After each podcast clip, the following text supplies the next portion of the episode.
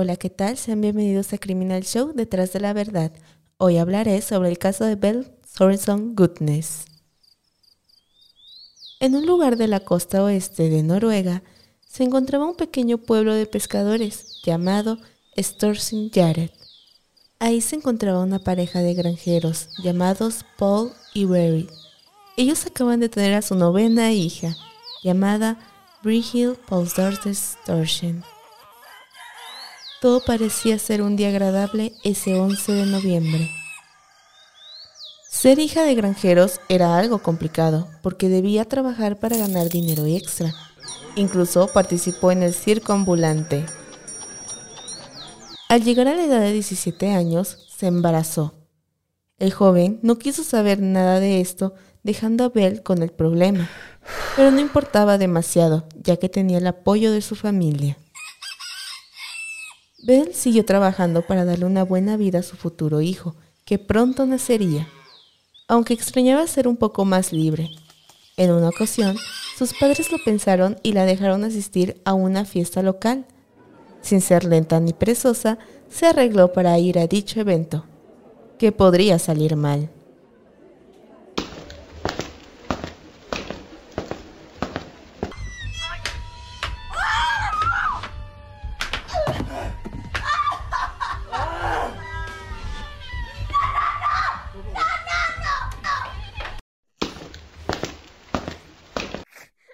Claro que pasaron cosas malas. Un hombre atacó a Bel, pateó su barriga, la dejó sola. No sabiendo qué hacer, sintió mucho dolor y se asustó al ver la sangre correr por sus piernas. Su familia no pudo hacer nada, porque la familia del chico era muy adinerada y pudo salirse con la suya. Aunque el karma le llegó poco después al joven, cuando padeció de cáncer de estómago. Esto no hizo sentir mejor a Bell, ya que cambió completamente su personalidad. Se volvió una persona despreciable, fría, apática, ambiciosa y mentirosa.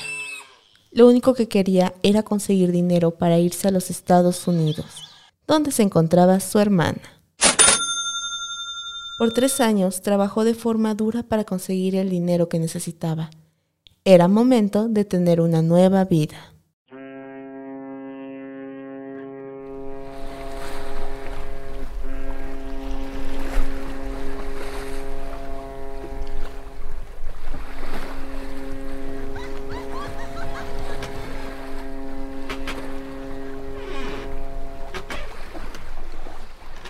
Llegó sana y salva. Ahora debía encontrar a su hermana.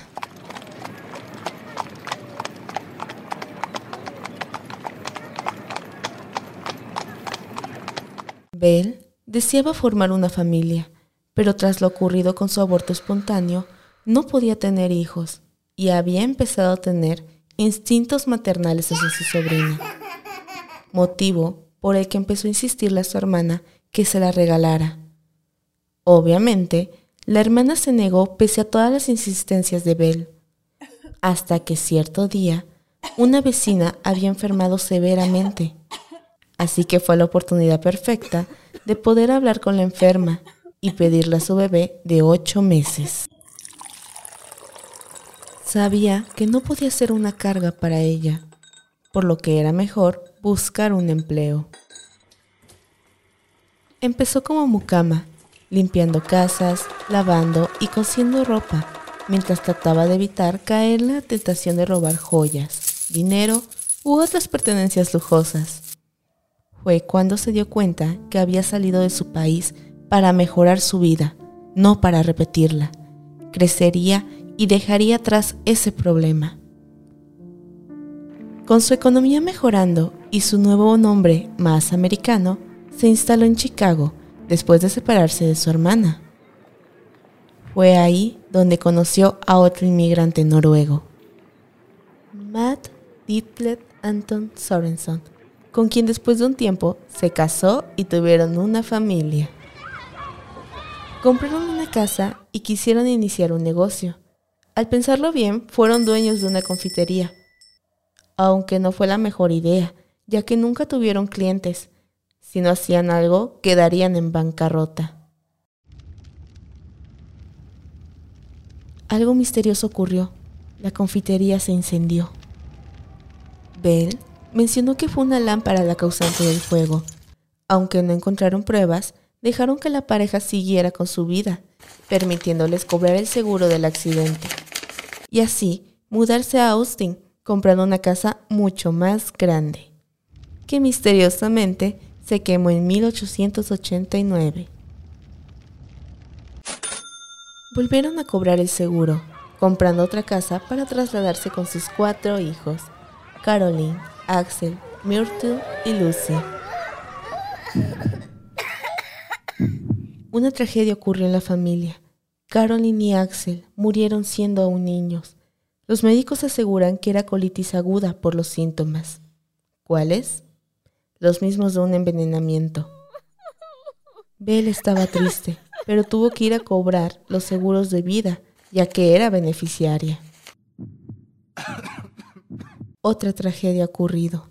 Sorenson, su esposo, ha fallecido. Según el médico familiar, una insuficiencia cardíaca.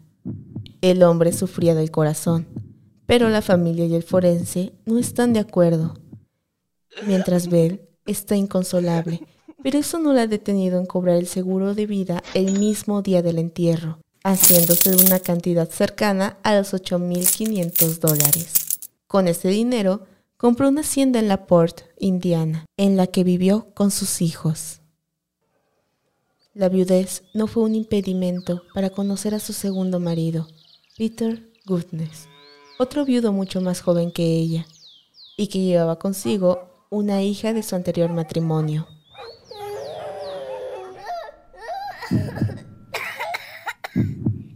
Falleció otra hija de Bell, pero no hubo tiempo para lamentos era necesario cobrar el seguro.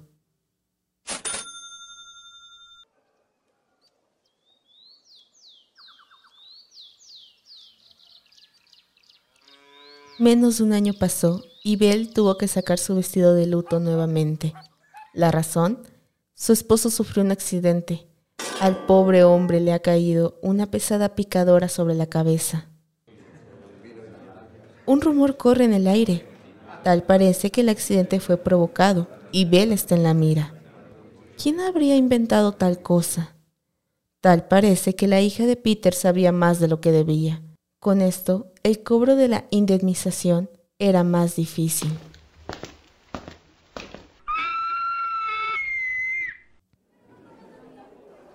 Los vecinos preguntaron por la hija de Peter. Bell les dijo que la llevó a un convento lejos del país pero que no se preocuparan, ya que habría un reemplazo. Belle estaba embarazada. Después de aquello, la mujer comenzó a poner anuncios en el periódico para conocer a hombres adinerados. El mensaje a la letra decía, Viuda cómica, que posee una gran granja en uno de los mejores distritos del condado de La Porte, Indiana, desea conocer a un caballero igualmente bien provisto, con el fin de unir fortunas. No se consideran respuestas por carta a menos que el remitente esté dispuesto a seguir la respuesta con una visita personal. Muchos hombres vieron la propuesta y asistieron con su dinero en las manos. Bell fue vista a menudo yendo a paseos en carruaje con extraños los domingos por la tarde. Llevaba la mejor ropa en esas ocasiones, por lo general acompañada por un hombre guapo. Era irreconocible, por ser la mujer ruda de la granja que los lugareños estaban acostumbrados a ver. Bell les preparó a cada uno de ellos una exquisita cena, con un extraño ingrediente. Cuando los invitados perdían el conocimiento, les partía el cráneo, les robaba y enterraba sus cuerpos en la finca. Bell comenzó a ordenar enormes baúles para ser entregados en su casa. El conductor Clyde Strungy le entregó muchos de esos baúles desde la port y se sorprendió cómo la mujer levantaba estos enormes baúles como si fueran cajas de malvaviscos, arrojándolos sobre sus anchos hombros y llevándolos a la casa. Ella mantenía las persianas de su casa cerradas día y noche y aprovechaba cuando nadie la veía para acabar en el corral de los cerdos. Según ella, porque nadie debía ver su receta secreta, ya que se dedicaba a vender salchichas de cerdo. John Moo, oriundo de Emble Lake en el estado de Minnesota, trajo consigo más de mil dólares para pagar la hipoteca que Bell dijo tener, pero ella se refirió a él como un primo suyo, que había venido a verla durante una semana y que luego partiría.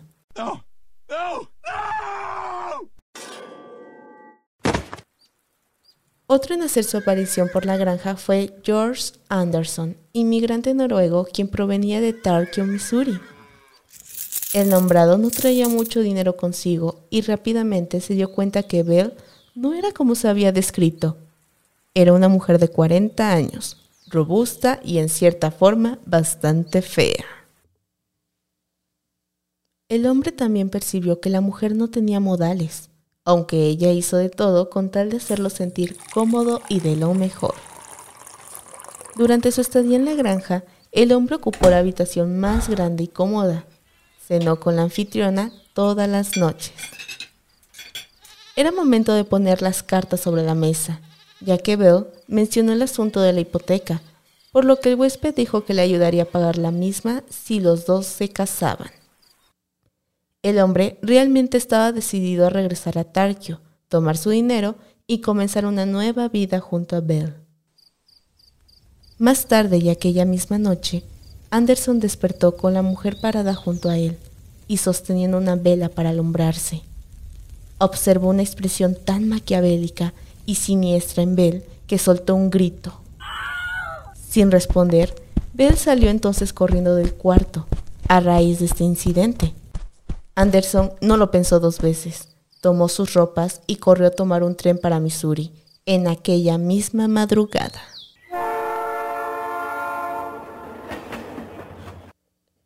Otro hombre llegó y es Old P. Bushburg, un viudo bastante anciano de Wisconsin.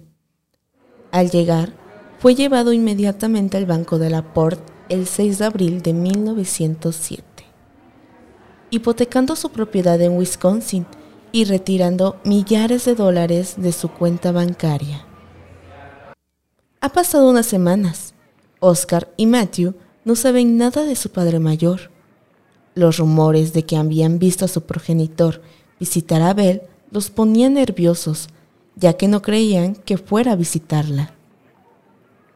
El tiempo sigue pasando y los hermanos no tuvieron de otra que mandar una carta esperando una respuesta. Es el 13 de enero de 1908. Les ha respondido. Bell dice no conocer al hombre. Es diciembre y con la llegada del invierno trae consigo a un agricultor llamado Andrew Hellion de Dakota del Sur. Le había escrito a Bell y fue calurosamente respondido. Siguieron mandándose cartas como si fueran unos jóvenes enamorados, hasta que cierto día llegó una muy especial. Al amigo más querido del mundo. Ninguna mujer en el mundo es más feliz que yo. Sé que ahora debes venir a mí y ser mío. Puedo decir por tus cartas que eres el hombre que quiero. No se necesita mucho tiempo para decir cuánto gusta una persona a otra. Y tú me gustas más que nadie en el mundo. Lo sé. Piensa en cómo disfrutaremos de la compañía del otro. ¿Puedes concebir algo más bonito? Pienso en ti constantemente. Cuando escucho tu nombre mencionado, y aquí es cuando uno de los queridos niños habla de ti, o me escucho tararearlo con las palabras de una vieja canción de amor. Es una música hermosa para mis oídos. Mi corazón late en arrebato salvaje por ti. Mi Andrew, te amo. Ven preparado para quedarte para siempre. Con esto fue suficiente para ir a su encuentro en enero. El citado traía consigo un cheque de 2.900 dólares por todas sus economías que había solicitado al banco de su ciudad. El tiempo corrió muy rápido ya que Bell se presentó en el banco de Laporte y depositó en efectivo esa misma cantidad en su cuenta personal. Algunos días más tarde de la llegada de Andrew, el citado y Bell se presentaron en el banco a descontar el cheque que el hombre tenía en su poder. Y como en las ocasiones anteriores, Andrew desapareció poco después, pero Bell continuó concurriendo al banco, haciendo más depósitos en su nombre. Los vecinos veían a varios visitantes varones de mediana edad venir de visita, pero nunca irse. Pero Bell siempre tenía una respuesta ante cada interrogante. Ella decía que los hombres tenían que irse de manera inesperada, en medio de la noche, para así no molestar o causar incomodidades. En 1907 contrató a un peón de granja, Ray Lanfear, para ayudar con las tareas domésticas. Sin embargo, pronto se corrió la voz de que su relación con Lanfear era más que estrictamente profesional. Cuando bebía, Ray a menudo hablaba de acostarse con Belle, lo que era una sorpresa para aquellos que solo la veían como la mujer corpulenta a la que le gustaba vestirse con monos de hombre y hacer su propia carnicería de cerdos. Pero para Bell, Ray no era lo suficiente. Por eso buscaba nuevos pretendientes y publicaba constantemente su anuncio en el periódico. En este momento, Bell comenzó a tener problemas con su peón de granja. Ray, él estaba profundamente enamorado de ella y realizaba cualquier tarea sin importar cuán espantosa fuera. Estaba celoso de los muchos hombres que llegaron a la corte de su empleadora y había soportado a la mayoría de estos extraños atentos hasta este momento. Celos. Esto incomodó a Bell, ya que no podía seguir con sus planes cada vez que Ray se involucraba de manera agresiva. Lo mejor que pudo pensar fue en despedirlo, decisión que Rey no tomó nada bien. Aquel hombre siguió insistiendo al grado de amenazarla con ir a la policía y confesar todos sus crímenes. Bell contraatacó, llevándolo a la policía y declarando que Ray sufría de sus facultades mentales y que era un peligro para la comunidad. Por eso debían detenerlo. De además que le estaba amenazando de muerte tanto a ella como a su familia. Los agentes hicieron caso y se llevaron al sujeto para hacerle un examen mental. Al estar cuerdo y sin ningún otro problema, lo dejaron ir. Cosa que a Abel le pareció un problema, ya que inmediatamente que lo soltaron fue a visitarla. Ella no tuvo otra opción más que volver a dar las mismas acusaciones. Solo así pudieron arrestarlo. Bell con miedo a que saliera y esta vez creyeran la verdad, consultó con su abogado y éste le dijo que pusiera una demanda. Pero Bell se negó e hizo un testamento, vació su cuenta y canceló la hipoteca. La finca se estaba incendiando. El nuevo ayudante, Joey Maxson, no pudo hacer nada y corrió rápidamente a la ciudad en busca de gente que lo ayudara, ya que Bell y su familia estaban adentro. Después de que el fuego se consumió, descubrieron varios cadáveres dentro de la casa. Las hijas quedaron completamente calcinadas y se halló un cuarto cadáver más, una mujer adulta decapitada. El sheriff de la ciudad ya había oído hablar de las amenazas hechas por Ray y desde luego pidió de inmediato la detención del exfuncionario del lugar. Ray en realidad no ayudó mucho en su defensa. Cuando le preguntaron sobre el incendio, negó estar involucrado en ello, alegando que estaba en otra parte esa hora. John afirmó que lo había visto en la propiedad y que lo vio salir corriendo justo antes de que iniciara el incendio. Ray quedó entonces encarcelado, y acusado de incendio premeditado y de asesinato. Pasó el tiempo y siguieron estudiando el incendio de la finca. Descubrieron algo. Cuerpos, cuerpos enterrados en tierras alrededor de la casa. No son cinco u ocho, son aproximadamente 49 personas, entre ellos niños, maridos, trabajadores y pretendientes. Pero eso no es todo. El forense descubrió que el cuerpo de la mujer decapitada no pertenecía a Bell, según por las características y talla de la ropa. Además de que no había fallecido por el fuego o decapitada, más bien envenenada.